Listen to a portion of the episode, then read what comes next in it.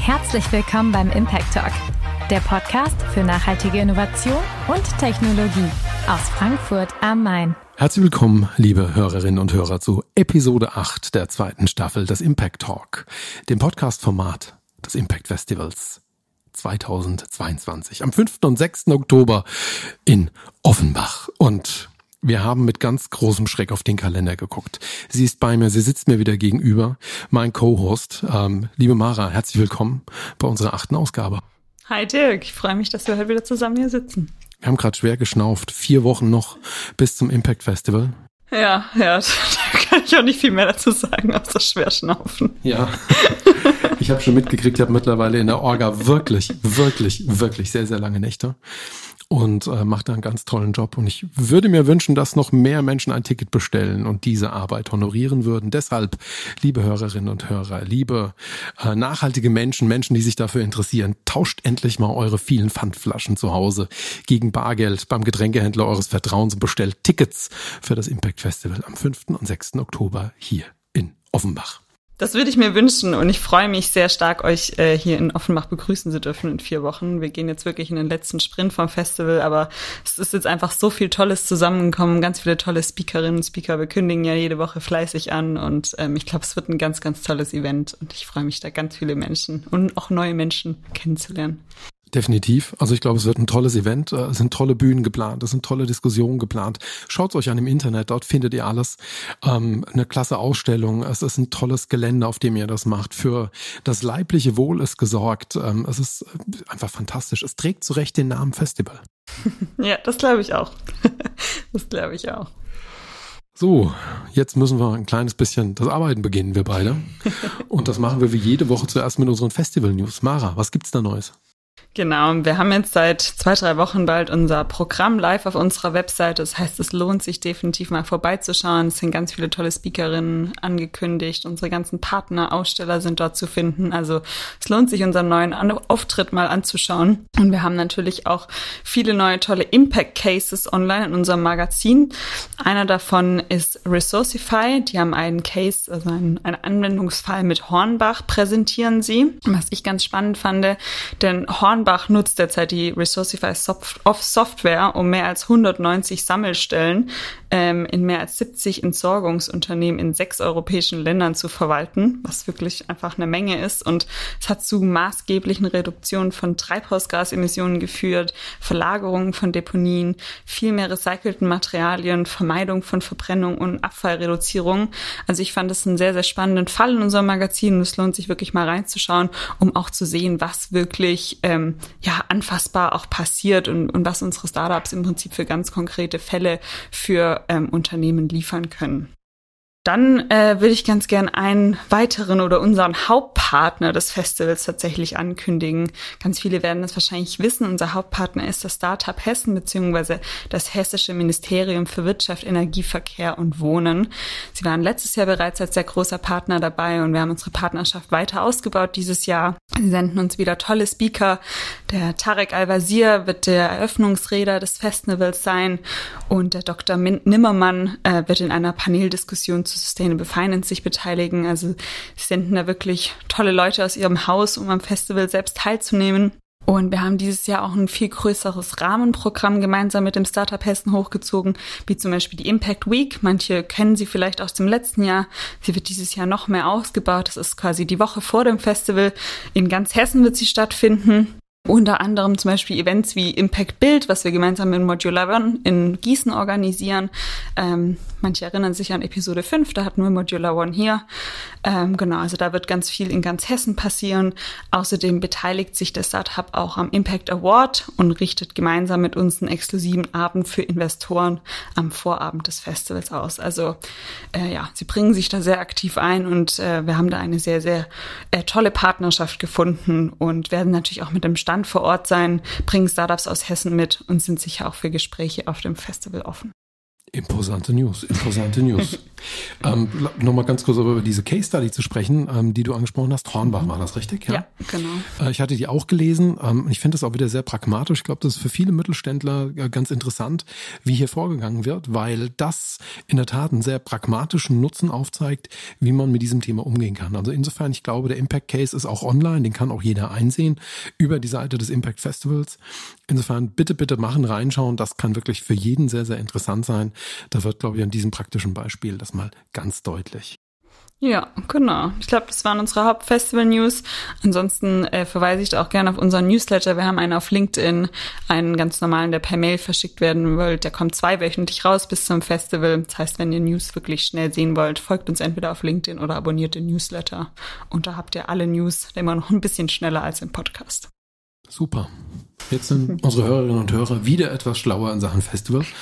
Und äh, wie immer legen wir los mit unserer zweiten Kategorie, die da heißt Numbers with Impact. Und jetzt sage ich mich selber an, das ist komisch. Aber manchmal ist das so. Soll ich spontan noch, noch reinkrätschen? Ganz genau. Also wir, wir, wir tun mal so, als hätte ich es nicht gesagt und äh, wir wechseln die Rollen kurz. Genau. Dirk, hast du uns heute eventuell eine Number with Impact mitgebracht? Rein zufällig ist das richtig. ähm, ja, also ich habe, ich habe recherchiert. Wir teilen uns ja immer so ein bisschen die Recherchearbeit auf. Ähm, dabei versuche ich immer so ein bisschen an unseren 17 Zielen entlang zu schlittern und ich weiß gar nicht, welche Zielnummer. Ich gucke jetzt ganz hektisch auf unsere Würfel drauf.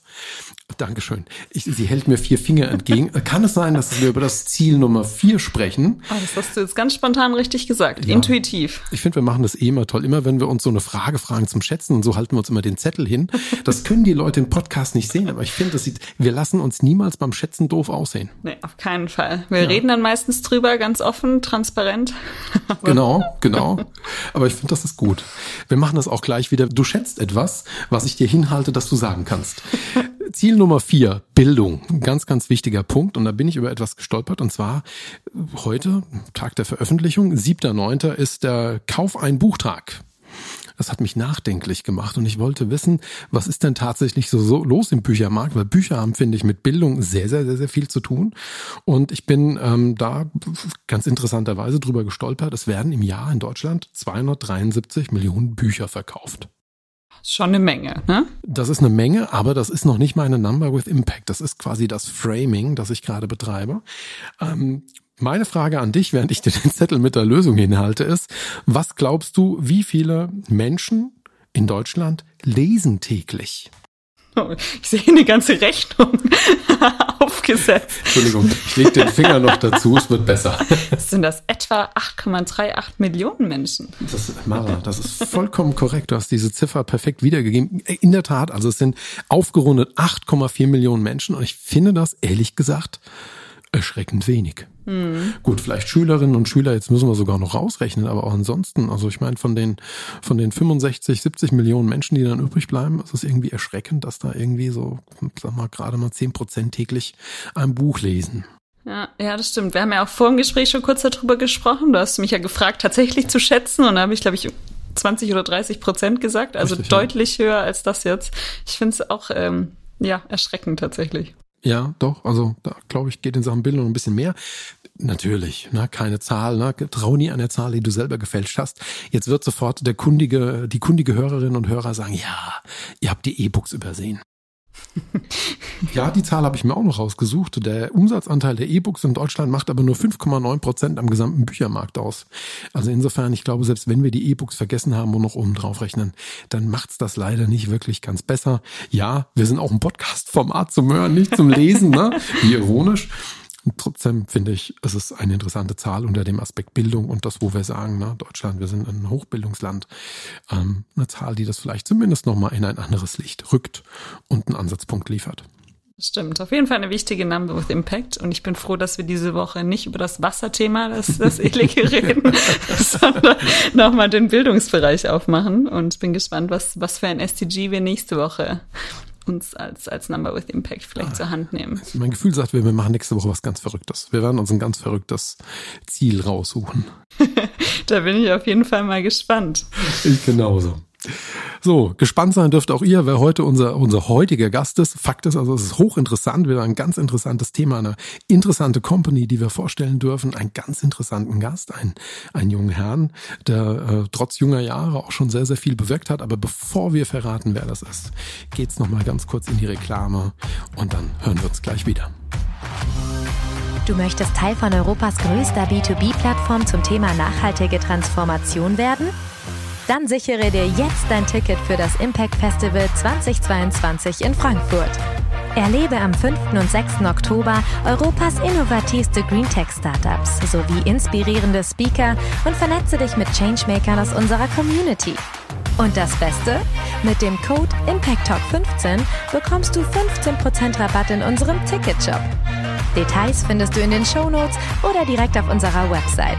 Wir freuen uns auf dich.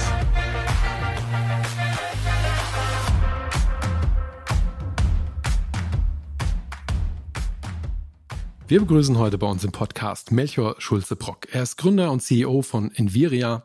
Das Unternehmen wurde 2017 gegründet und es hat zum Ziel, im B2B-Bereich den Zugang für Unternehmen ähm, zu ermöglichen, die eine maßgeschneiderte Lösung im Bereich Solar- oder Photovoltaik suchen.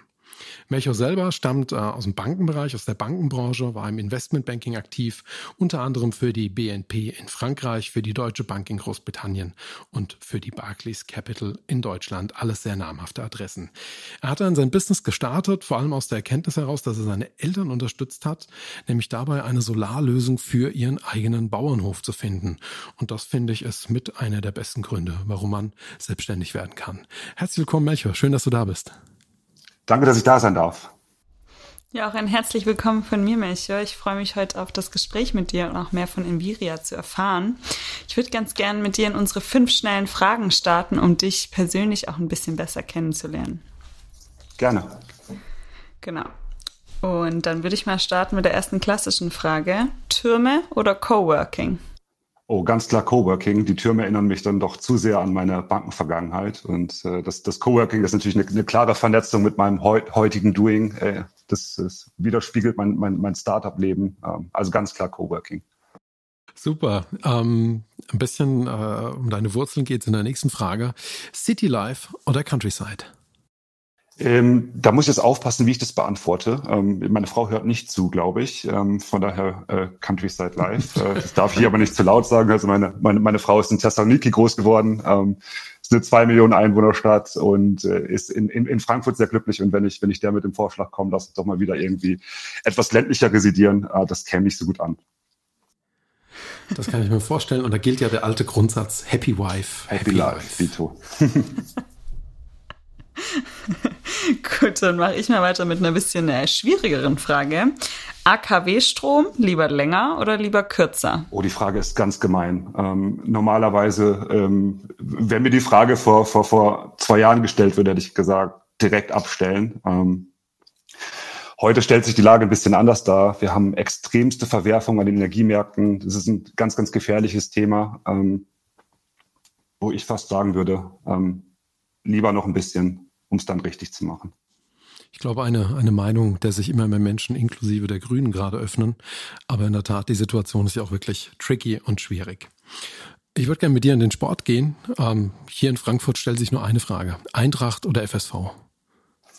Das beantworte ich jetzt mal so ein bisschen aus der egoistischen Perspektive. Ähm, das, das Stadiondach der, der FSV, ähm, das ist besser für Solar geeignet und da ist noch nichts drauf. Ähm, von daher ganz klar FSV. Sehr gute Antwort. Wir probieren den Kontakt herzustellen. Da sind wir schon dran. Gut. Sehr gut. gut. Dann als letzte Frage: Croissant oder Fish and Chips? Äh, ganz klar Croissant. Ich bin, ich bin auch ein Riesenfreund des, des französischen Frühstücks, ein großer Espresso-Freund, ähm, eine tolle Zeit in Frankreich gehabt. Also klares, klares Croissant. Was nicht heißt, dass meine Zeit in England irgendwie grauenvoll war, aber äh, die Wahl fällt hier aufs Croissant. Sehr schön. Ja, vielen Dank dir. Und ich glaube, wir konnten uns ein bisschen besseres Bild von dir persönlich machen. Ne? Jetzt würden wir ganz gerne mehr über Enviria erfahren. Und es wäre toll, wenn du uns in ein paar Minuten erklären könntest, was Enviria genau macht, wen ihr damit anspricht und was für Lösungen ihr auch konkret anbietet. Sehr gerne. Ähm, also der, der Großteil des, des Energieverbrauchs findet wirklich auf der Corporate-Ebene, also auf der B2B-Ebene statt. Und wenn uns die Energiewende gelingen äh, soll, dann, dann, dann müssen wir nachhaltige Lösungen für, für die Branche kreieren. Die Enviria macht das, indem wir Solaranlagen ähm, radikal einfach machen für, für Unternehmen. Also wir adressieren ausschließlich Gewerbe- und Industriekunden und die Immobilienwirtschaft. Und wir machen aus einem sehr, sehr komplizierten Produkt ein einfaches Produkt, indem wir die komplette Wertschöpfungskette ähm, abbilden im Solarbereich. Das heißt, wir haben ähm, eigene Ingenieure, Mechaniker, Elektriker, ähm, die die Anlagen planen und auch installieren. Wir haben einen eigenen Bereich, der äh, passgenaue Konzepte strukturiert für unsere Gewerbekunden. Das heißt, ein Kunde hat die Wahl, ob er kaufen möchte, ob er mieten möchte, ob er alternativ nur das Dach zur Verfügung stellt. Und als drittes, um die Wertschöpfungskette zu komplettieren, haben wir ein eigenes Asset Management, das die Solaranlagen dann betreibt, Themen wie Mieterstrom, Belieferungen abbildet, die technische und kaufmännische Betriebsführung darstellt. Und ähm, machen dadurch wirklich den, den Zugang sehr, sehr einfach für, für Unternehmen. Das heißt also, man ist nicht irgendwie gezwungen, eine Anlage zu kaufen, sondern man hat die Wahl, ähm, in welcher Form man so eine Anlage aufs Dach bekommen hätte. Ähm, man muss sich um nichts kümmern, das ist hassle-free. Ähm, das macht halt alles die Enviria. Die Enviria hat die Vision, sich darüber hinaus ähm, als Vollversorger-Plattform zu, zu etablieren. Ähm, Solar ist quasi das, das Einstiegsprodukt bei uns. Wir haben mittlerweile halt auch ähm, Charging ähm, und äh, Storage-Lösungen ähm, im Portfolio und bauen quasi um die Solaranlagen ein, ein ganzes äh, ja, ein ganzes Ökosystem an weiteren Lösungen ähm, und Produkten, die wir miteinander vernetzen wollen. Und äh, das ist auch die Definition eines zukünftigen Versorgers. Der zukünftige Versorger ist digital, dezentral und vernetzt. Die Enviria hat sich ähm, seit ihrer Gründung Ende 2017 sehr, sehr schnell, schnell und stark entwickelt. Wir sind mittlerweile 80 Mitarbeiter, ähm, haben im letzten Jahr einen Umsatz von fast 30 Millionen Euro äh, generiert, also sind aus diesen klassischen Startup-Zahlen schon, schon irgendwo raus, ähm, also haben da eine tolle Entwicklung hinter uns. Haben jetzt auch das erste Mal eine Series A-Runde ähm, geraced. Ähm, das haben wir anfänglich anders gemacht als andere Unternehmen. Ähm, das heißt, wir sind nicht irgendwie mit einer Seed- oder Pre-Seed-Runde gestartet, sondern wir haben erstmal ähm, gezeigt, dass wir halt unser Business verstehen, dass, dass der, der Markt unser Produkt möchte und sind da wirklich sehr klein und ohne großes externes Funding angefangen und sind jetzt das erste Mal wirklich an den Markt gegangen, um, um Mittel einzuwerben, um um auf Basis der Mittel dann wirklich stark zu skalieren. Das klingt super interessant. Ähm, wenn es für dich okay ist, ähm, hätte ich gleich auch mal eine, eine, eine Nachfrage. Und zwar, du hast schon beschrieben, also eure Kunden können grundsätzlich wählen, in welchem Modell das dann stattfindet. Kannst du uns trotzdem mal erklären, wie so ungefähr der Prozess stattfindet? Also wie, wie, wie läuft das von ich interessiere mich bis hin zum Onboarding und dann auch in dem Bauen? Also in welchen Meilensteinen läuft sowas ab? Also wir haben, wir haben erstmal verschiedene Funnels, über die Kunden an uns herantreten können. Wir haben, wir schalten zum Beispiel digitale ähm, Google Ads ähm, und fahren weitere Kampagnen im Internet, die die Aufmerksamkeit der Kunden erlangen. Die Kunden kommen dann, kommen dann rein, haben, äh, können auf unserer Webseite direkt auswählen und sich die Dachfläche markieren. Denn dann wissen wir, wissen wir, um welche Dachfläche es geht. Ähm, der Lead geht dann in unsere Planungsabteilung die plante Solaranlage, also das heißt die Ausgestaltung, welche Größe ist möglich, äh, Verschattungsthemen, die beachtet werden müssen, ähm, erstellt dann eine Simulation, die halt zusammen mit, äh, mit einem Angebot an den, an den Kunden geht. Ähm, und das Angebot ähm, ist halt immer eine Wahl aus Optionen. Wir, wir wissen, dass das im gewerblichen und B2B-Bereich so sein muss. Äh, dort können wir halt nicht eine Lösung anbieten und die ähm, hochskalieren, sondern ähm, unsere Kunden und Partner ähm, müssen sich für jede Entscheidung rechtfertigen und da halt auch immer die, die beste Wahl aus Optionen treffen. Und deswegen offerieren wir ähm, sowohl eine Eigeninvest-Variante als auch eine sogenannte OPEX-Variante. Die OPEX-Variante wäre dann zum Beispiel eine Energy-as-a-Service-Lösung, also ein klassisches Contracting ähm, oder auch die reine Vermietung der, der Dachfläche. Du hast jetzt angesprochen, ihr habt nicht diese eine Lösung, sondern die Konzeptlösung. Kannst du da noch mal näher auch drauf eingehen, was da so der Standard ist, wo die meisten Kunden vielleicht hingehen? Oder ist es wirklich alles ganz gleich verteilt und sehr individuell je nach Kunde? Ähm, also wir sehen ganz, ganz starken Drang für, für, für OPEX-Lösungen. Ähm, es ist einfach hassle-free und einfach, ähm, wenn man nicht, sich eine Solaranlage mietet oder auch einfach nur sein Dach zur Verfügung stellt. Man hat einen gleichen Benefit, äh, was irgendwo Strombezugskosten angeht, als wenn man sich eine Anlage selbst anschafft oder zumindest einen ähnlichen. Und man hat diesen ganzen Aufwand der, der ähm, sozusagen mit dem Betrieb und dem Invest äh, in das Asset halt verbunden ist, äh, in, de, in der Form nicht. Von daher wählen halt die meisten Kunden wirklich eine OPEX-Lösung. Wir haben in der Immobilienwirtschaft auch besondere ähm, besondere regulatorische Themen und steuerliche Themen. Das heißt also gerade auch Immobilienfonds ähm, dürfen eigentlich nur Erlöse aus der, aus der Vermietung und Verpachtung von Immobilien ähm, erzielen. Und wenn die sich eine Solaranlage anschaffen und auf einmal anfangen, Strom zu vermarkten, dann schimpft sich das als aktive unternehmerische Bewirtschaftung und äh, führt halt zu Steuerschäden ähm, für den Fonds oder ähm, das Immobilienvermögen. Und äh, deswegen funktionieren halt klassische ähm, CAPEX, also klassische Verkaufslösungen in der Immobilienwirtschaft eher nicht. Und die Immobilienwirtschaft braucht so oder so OPEX-Lösungen. Ich verstehe. Ähm, wenn ihr jetzt so eure, eure klassischen Zieldächer äh, seht, gibt es da eine Mindestgröße, ab der das Ganze dann für euch auch Spaß macht, wo ihr sagt, hier, pass auf, 25 äh, Quadratmeter Dachfläche, da brauchen wir nicht anfangen. Ähm, wo wo wird es für euch interessant oder was sind, was sind auch die Dinge, wo ihr sagt, da passt Invest und dann auch potenzielle Ausbeute an Sonnenstunden, an Kilowattstunden ähm, zusammen? Ja, wenn ich, wenn ich mein Operations frage, dann sagt mir mein Operations bitte ganz, ganz, ganz große Dächer. Ähm, also wir sind auch wirklich auf ganz großen Dachflächen unterwegs, also haben ähm, da Produktions- und Logistikliegenschaften, die halt ähm, also teilweise Richtung 100.000 Quadratmeter Dachfläche gehen, also wirklich große Anlagen. Wir fangen aber bereits ab, äh, ab 1000 Quadratmeter Dachfläche an. Okay, und ihr, also ihr seid ja selber hier in Frankfurt auch angesiedelt. Ist das auch euer Hauptstandort, wo ihr bisher tätig, also unterwegs seid mit Enviria oder deutschlandweit? Also unser Operationsbereich ist wirklich komplett deutschlandweit unterwegs. Wir haben in, äh, in, in Sachsen im Erzgebirge noch einen, einen weiteren Standort, einen, einen Hauptstandort, aber unsere Teams reisen wirklich täglich durch, durch, durch ganz Deutschland. Ähm, wir wollen, wir wollen hier mittelfristig ähm, noch drei weitere Hubs etablieren. Also wir haben äh, das, das Hub in, in, im Osten, also in Sachsen ist, ist, ist mittlerweile da. Ähm, wir wollen halt die anderen Regionen zumindest halt äh, noch mit, äh, mit einem Standort, mit, mit Showroom, Logistik ähm, und lokalen Touching Point für unsere Teams ausstatten. Äh, das ist geplant. Wir sind aber bereits komplett deutschlandweit unterwegs. In Frankfurt sitzt ähm, sozusagen alles, was commercial ist bei uns ähm, und auch äh, die Planungsabteilung des, des Operations. Ähm, also da ist unser klassischer Hauptsitz. Das heißt, ihr arbeitet auch jetzt von der Installation her mit eigenen Installationsteams oder versuppt ihr, also sprich, nutzt ihr auch Partner vor Ort. Wie geht ihr hier vor? Wir haben wirklich eigene Installationsteam. Das war, ähm, das war eine, eine ganz klare strategische Ausrichtung, die halt mit der, mit der Gründung so beschieden wurde.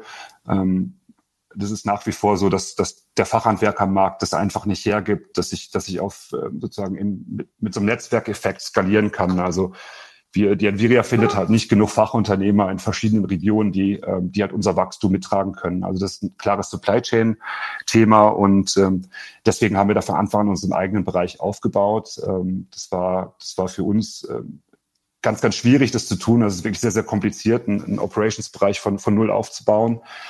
Da sind aber die Hauptaugenmerke irgendwie drauf geflossen in der, in der Gründungszeit. Also ähm, man hat uns irgendwie wenig medial gesehen. Wir waren immer so under the radar. Wir haben uns eigentlich drum, drum bemüht, diesen Operations-Bereich fit zu kriegen. Ähm, und äh, wir haben dort halt auch äh, Akademieansätze, dass wir halt ständig, äh, ständig Mitarbeiter weiter schulen und, und weitere Mitarbeiter fit machen. Also das ist eine komplett organische Geschichte, die wir halt modular skalieren. Cool. Ähm, Finde ich auch, macht ja eigentlich was so ein weiteres Nachhaltigkeitsziel, was da drin steckt, ja. Äh, ist ja auch ein Teil von guter Bildung. Aber ich, ich will nur mal technisch werden, einfach weil, jetzt kenne ich mich selber so ein bisschen aufgrund meiner, meiner Energiegenossenschaftsvergangenheit aus. Mhm. Jetzt hast du unterschiedliche Dächer, ne? Gibt so klassisch, so Hallendächer, ne? Da sind irgendwie Tra Trapez, Tra Entschuldigung, Trapezbleche drauf. Dann hast du wieder andere, richtige äh, Stahlbetondächer, da kannst du anders ballastieren, da kannst du oben irgendwie Kisten nehmen, in die dann auch Kies zum Ballastieren Papieren reingenommen wird. Bei den, bei den schwächeren Dächern, wo du nicht so viel aufbringen darfst, musst du vielleicht aerodynamisch arbeiten. Sprich, habt ihr auch verschiedene Lösungen, wie ihr dann Photovoltaik installiert, wie ihr mit diesen unterschiedlichen Dachkonstellationen umgeht? Also, wo könnt ihr fest montieren? Wo müsst ihr aerodynamisch arbeiten? Wo müsst ihr wirklich dann auch mit, mit hartem Ballast arbeiten?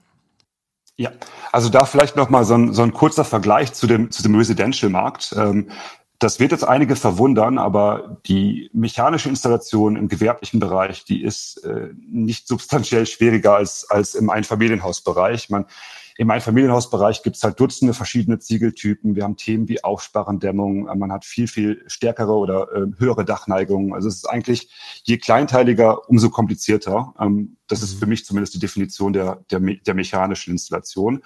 Bei uns im gewerblichen Bereich ist es in der Tat so, dass wir ähm, primär ähm, auf Blechdächern, also das heißt klassischen Sandwich- und Trapezblechern installieren. Dort würden wir Dachparallel ähm, verschrauben. Auf Flachdächern haben wir zumeist Folien ähm, oder Bitumenbahnen. Ähm, hier penetrieren wir nicht. Also hier äh, sind, nutzen wir in der Tat aerodynamische Systeme, ne, die halt leicht, leicht ballastiert sind. Ähm, wir bauen immer nach Ost-West. Ähm, das heißt also, um die Flächen maximal auszunutzen, früher in den, in den Hochvergütungsphasen, also als, als ähm, die, die Feed-in-Tariffs äh, sehr hoch waren in der Anfangszeit des Solarmarkts, hat man eigentlich alle Anlagen klassisch nach Süden ausgerichtet. Und wenn ich das zum Beispiel auf dem Flachdach tue, ähm, dann brauche ich halt viel, viel stärkere Ballastierung. Ähm, das ist bei verbundenen Ost-West-Anlagen, gerade wenn ich, wenn ich große Verbundsflächen der, der Unterkonstruktion baue, ist das auch von der Auflast gar nicht mehr so wild. Also die Enviria hat äh, große Flachdächer umgesetzt mit äh, teilweise einer Gewichtsbelastung von 0,125 Kilonewton pro Quadratmeter, also ähm, 12,5 Kilogramm. Und das ist natürlich statisch ähm, oftmals sehr verträglich. Annähernd unbedenklich, ja. Ja, statische Herausforderungen haben wir dann eher in, äh, in, im Neubausegment. Also wenn man zum Beispiel ein neu gebautes Nachversorgungszentrum hat, in dem jedes Gramm Stahl eingespart wurde und äh, man noch Abhängungen hat von der Decke. Das sind so eher die, äh, die Objekte, die halt statisch kritischer sind. Hm. Das Schöne dabei ist, es gab auch viele Schnee, Schneelastanpassungen in jüngster Vergangenheit. Ähm, das hat uns dann, das hilft uns sehr bei. Die wurden reduziert, glaube ich, oder? Genau. Und das hilft natürlich im, äh, bei, bei der einen oder anderen Bestandsimmobilie. Vielleicht da ganz kurz als kurzer Glossar. Wir versuchen immer, es ist immer so ganz basisch zu erklären. Schneelast äh, bedeutet, dass quasi äh, hier in Hessen äh, gemäß Bauverordnung oder Bauvorschriften zum Beispiel, also ich glaube nicht nur Hessen, ich glaube, es ist bundesweit ja passiert, sind quasi die Lasten, die ein Statiker berechnen muss, wenn quasi Schnee fällt, was auf dem Dach noch auf an Last, also durch Schnee aufgebracht wird. Da wurden quasi die Werte reduziert, weil eben auch sich jetzt die letzten Jahre eben der Schneefall da stark reduziert hat. Gebe ich dir so einigermaßen richtig wieder? Ja, ja. Also wir haben tatsächlich auch Regionen gehabt, in denen es eine, eine Anpassung nach oben gab. Also es war jetzt nicht deutschlandweit irgendwie vereinheitlicht. Im, im norddeutschen Tiefland, in einigen Gegenden ist, glaube ich, die, die Schneelastreserve entsprechend sogar nach oben angepasst worden. Also das ist nicht ganz uniform. Ähm, aber in den, in den meisten Fällen ging es nach unten. Du hast es gerade schon ähm, angesprochen, dass ihr vor allem am Anfang medial unter dem Radar gearbeitet habt und da vor allem mit eurem Operations-Team ähm, unterwegs wart. Wie habt ihr denn in dieser Zeit Kunden gewonnen, beziehungsweise wie gewinnt ihr jetzt Kunden? Also wir haben in der Anfangszeit ähm, haben wir halt ganz, ganz viel ähm, über Referrals ähm, gelebt und, und, und skaliert. Also wir sind halt ähm, ständig weiterempfohlen worden. Ne? Das, das passiert auch heute noch, aber ähm, Heute haben wir natürlich, sind wir da viel, viel professioneller aufgestellt. Also wir haben wirklich eine eigene, äh, ein eigenes Performance-Marketing in der Lead-Generierung. Wir haben ähm, angegliederte Partner, ähm, wie zum Beispiel Stadtwerke, mit denen wir zusammenarbeiten, äh, von denen wir Leads bekommen. Also sind wir viel, viel breiter aufgestellt. Das war am Anfang, ähm, am Anfang war das halt ja viel klassische Direktakquise und ähm, dann halt viel Weiterempfehlung. Hm.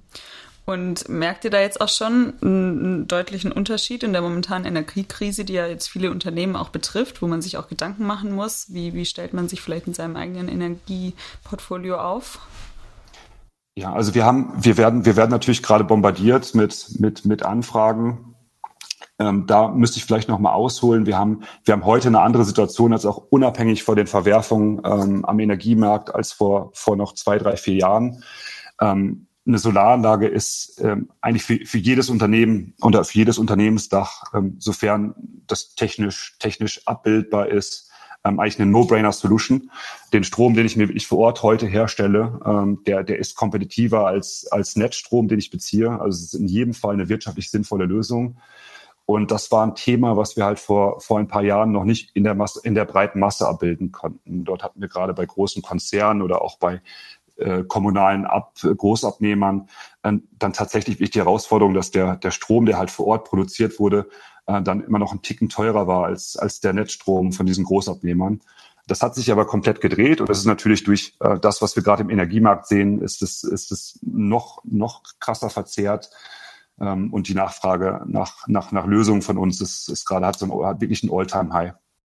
Ganz, ganz interessant ist dort auch, wir sind der, die, die klassischen Touching Points der Nvidia sind eigentlich die, ähm, sind Energieeinkäufer, sind ESG-Manager, ähm, sind teilweise Facility Manager, äh, bei kleineren Unternehmen auch, auch mal direkt der Geschäftsführer. Aber mittlerweile sehen wir wirklich bei großen Unternehmens, äh, Unternehmen kriegen wir wirklich äh, Anrufe von den CFOs oder von, von Chief of Staffs und sagt, wir haben gar keine Zeit, das durch die Abteilung zu geben. Ähm, wir haben 30 Standorte, wann könnt ihr loslegen? Also das, die Situation haben wir in der Form noch nie gehabt. Da würde ich, da würde ich nochmal dran puzzeln wollen. Ähm, das heißt, wenn ich es richtig verstanden habe, wenn ich jetzt als Mittelständler sage, ich habe eine Produktionshalle, die hat diese 1000 Quadratmeter locker, also das wäre eine attraktive Fläche, dann kann ich euch das Dach vermieten, also ich kann dann euch zum Betreiber dieser Anlage machen und ich kann aber auch gleichzeitig auch wieder Kunde dieser Anlage werden. Also sprich, ich kann auch wieder sagen, aber den Strom, der da erzeugt, den würde ich gern kaufen, weil am Ende des Tages das für mich sogar vielleicht attraktiver ist, wie wenn ich ihn klassisch aus dem Netz des, des Nahversorgers nehme. Ja, also genau das, genau das bieten wir an. Wir, ähm, wir berechnen die, die Stromgestehungskosten aus der Anlage und ähm, den Strom, den wir, den wir aus unseren Solaranlagen abgeben, also solche Anlagen, in die der Kunde nicht selbst investiert, ähm, liegt irgendwo gerade in der Bandbreite zwischen, zwischen 12 und 15 Cent ähm, die Kilowattstunde all in. Und das ist natürlich super attraktiv und das ist ein Preis, den wir halt auch die ähm, entlang der Gesamtlaufzeit, ne, was dann gerade bei einer Miete ähm, sind das halt mindestens 20 Jahre, für die Zeit festgeschrieben ist. Das heißt, ohne dass ich ein Invest tätige und äh, mir Risiken ans Bein binde und mich um das Ganze drumherum, um Finanzierung bemühe, um ähm, Leute mit irgendwelchen Ausschreibungsthemen beauftrage, ähm, damit habe ich alles, habe ich überhaupt nichts zu tun und, und weiß, krieg, ich krieg aus der Anlage, die halt auf meinem Dach installiert wurde, kriege ich äh, zugesicherten Strompreis für die nächsten 20 Jahre. Das heißt wiederum, ähm, kannst du vielleicht diese, diese, diese, diese 1000 Quadratmeter Minimum, wenn ihr so Flächen oder etwas größer bebaut, einfach weil ich glaube, wir haben jetzt allein mit den 12 bis 15 Cent hast du gerade schon jeden Mittelständler, der zuhört, wach geküsst. Ähm, kannst du sagen, was das dann ungefähr für eine Anlagenleistung ist? Also, dass die auch mal verstehen oder wissen, was können die da ungefähr dann auch wiederum an, an Energie erwarten? Also sprich, wie viel Prozent ihrer potenziellen Produktion oder Verwaltung können die darüber eventuell dann auch speisen? Ja.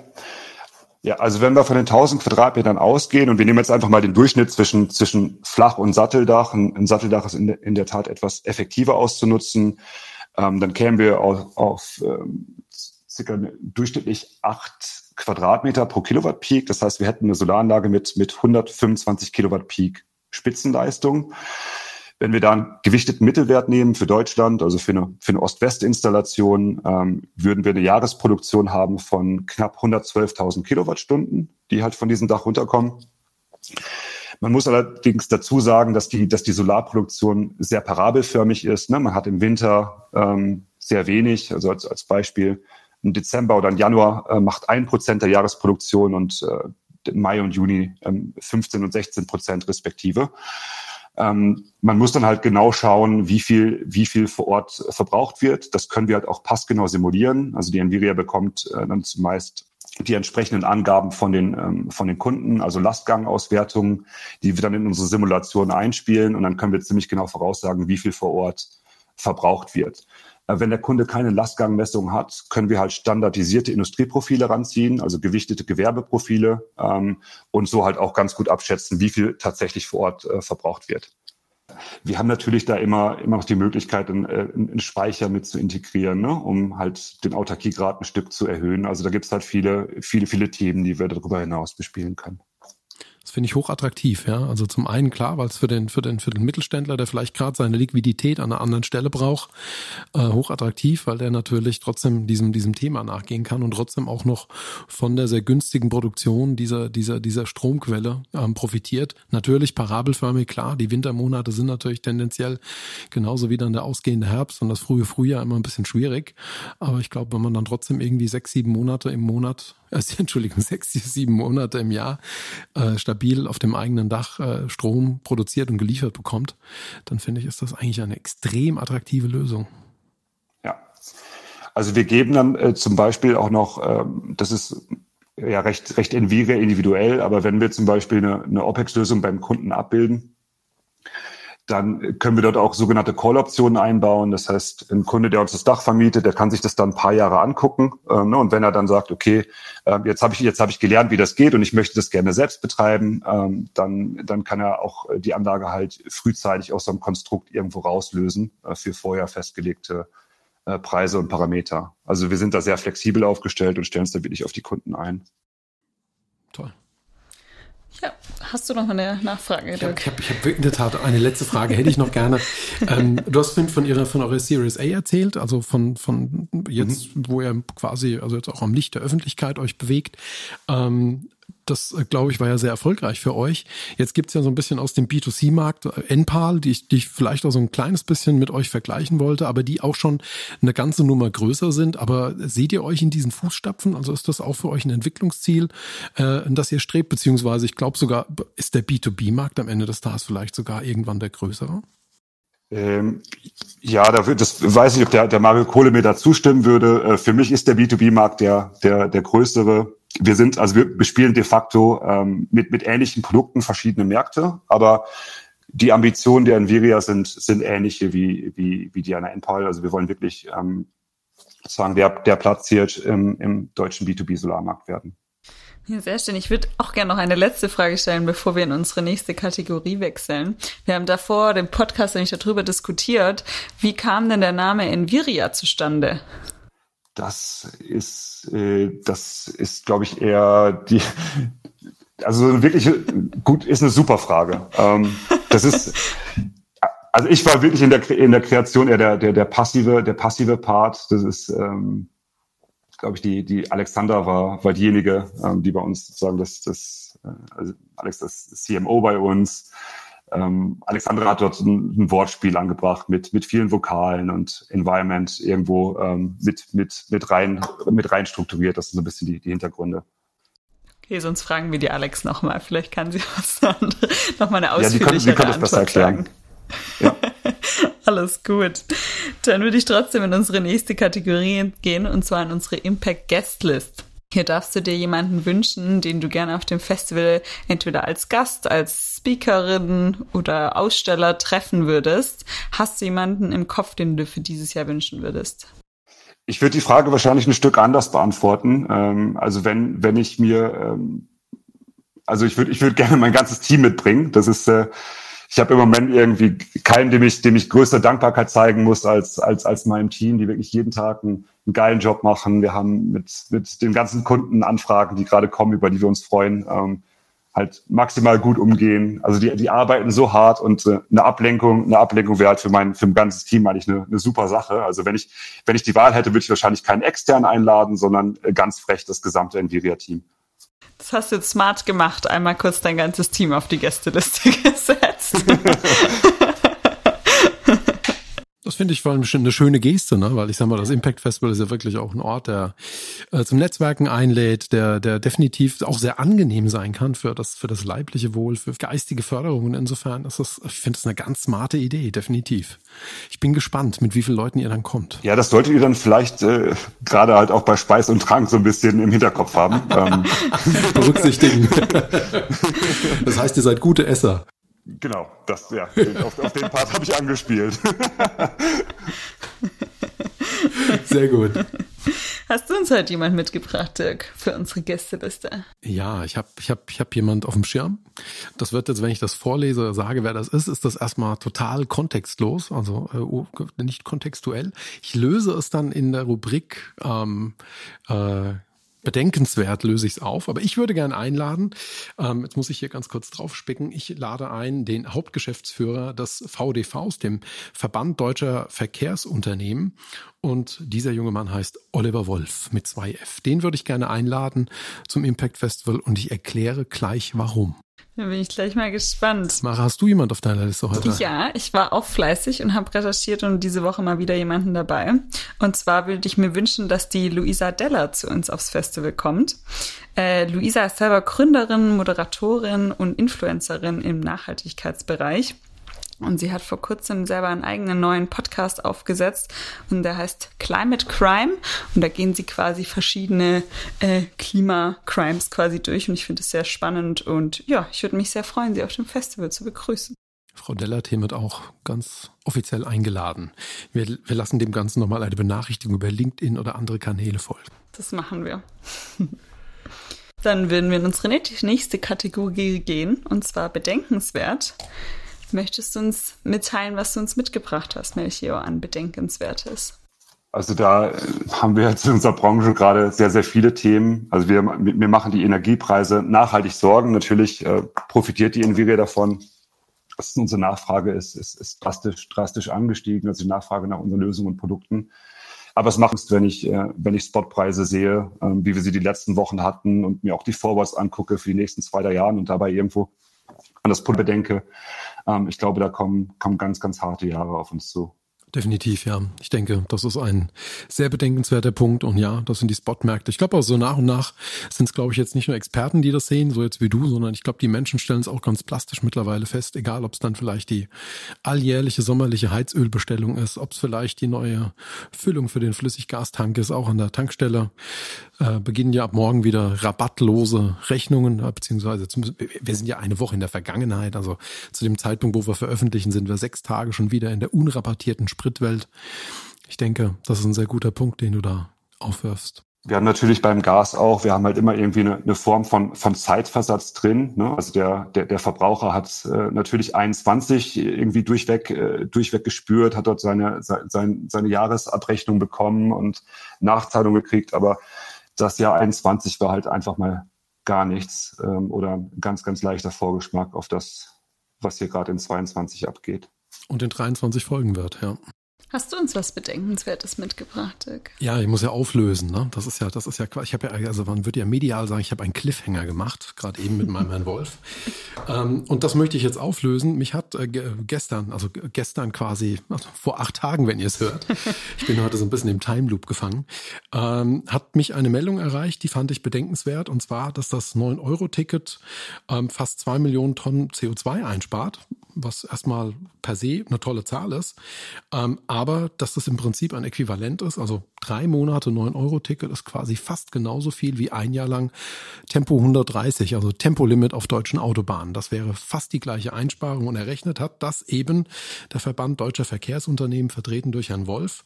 Und das finde ich sehr bedenkenswert. Ähm, ich finde es auch toll ein Stück weit. Ähm, frag mich aber natürlich, warum können wir nicht beides haben? Ne? Also warum können wir nicht Tempolimit und 9-Euro-Ticket haben? Na, unsere Politik wird eine, eine Antwort auf diese bedenkenswerte Frage finden. Da bin ich gespannt, ob sie da eine Antwort auf diese bedenkenswerte Frage Da hast du vollkommen recht, ja. genau, ich habe mir das ja auch ein bisschen angeschaut und ein bisschen Recherche reingesteckt. Aha. in dein Bedenkenswert und habe dann mal gefunden, dass letztes Jahr der Verkehrssektor drei Millionen Tonnen CO2 mehr ausgestoßen hat als gesetzlich erlaubt. Das heißt, hätten wir das letztes Jahr schon gehabt, hätten wir circa die Hälfte weniger. Und auch um eine, weitere Einordnung zu gehen, dieses Jahr sind wir sechs Millionen Tonnen hinterher. Also müssen wir die nächsten Jahre insgesamt neun Millionen Tonnen sparen, allein von letztem und diesem Jahr. Ähm, das fand ich nochmal sehr spannend, auch einfach auch ein Gefühl zu bekommen, wie viel das war durch diese drei Monate 9-Euro-Ticket. Und dann bin ich allerdings über einen Artikel gestoßen, der diese Berechnungen einfach sehr stark kritisiert hat, ähm, dass verschiedene ähm, ja, Annahmen gemacht wurden, die die Marktforschung da nicht, nicht eingerechnet hat. Zum Beispiel wie Menschen, die vorher eben vor allem zu Fuß oder mit dem Rad unterwegs gewesen sind, wurden da im Prinzip mit reingezogen. Also wurde die Berechnung dieser Einsparungen sehr stark kritisiert. Und deshalb, lieber VDV, kommt am 5. und 6. Oktober auf das Impact Festival. Entweder ihr habt richtig gerechnet und dann klopfen wir euch wirklich nochmal mit ganz viel Respekt auf die Schulter. Und wenn ihr falsch oder nicht komplett richtig gerechnet haben solltet, dann stellen wir euch Leute vor, die euch dabei vielleicht unterstützen dürfen. Genau. Ja, sehr schön. Dann freue ich mich sehr, dass wir so eine tolle und spannende Folge heute mit dir hatten, Melchior. Und ähm, freue mich, dich persönlich dann hoffentlich auch auf dem Festival zu treffen, plus Enviria-Team. Ja, das ist, äh, ich kriege hier gerade schon die ersten WhatsApps, also die, die freuen sich alle. nee, also auch immer von meiner Seite vielen, viel, vielen Dank, dass ich da sein durfte und ja, dann, dann bald in Person auf dem Festival. Das machen wir. Vielen lieben Dank. Dir noch eine gute Zeit.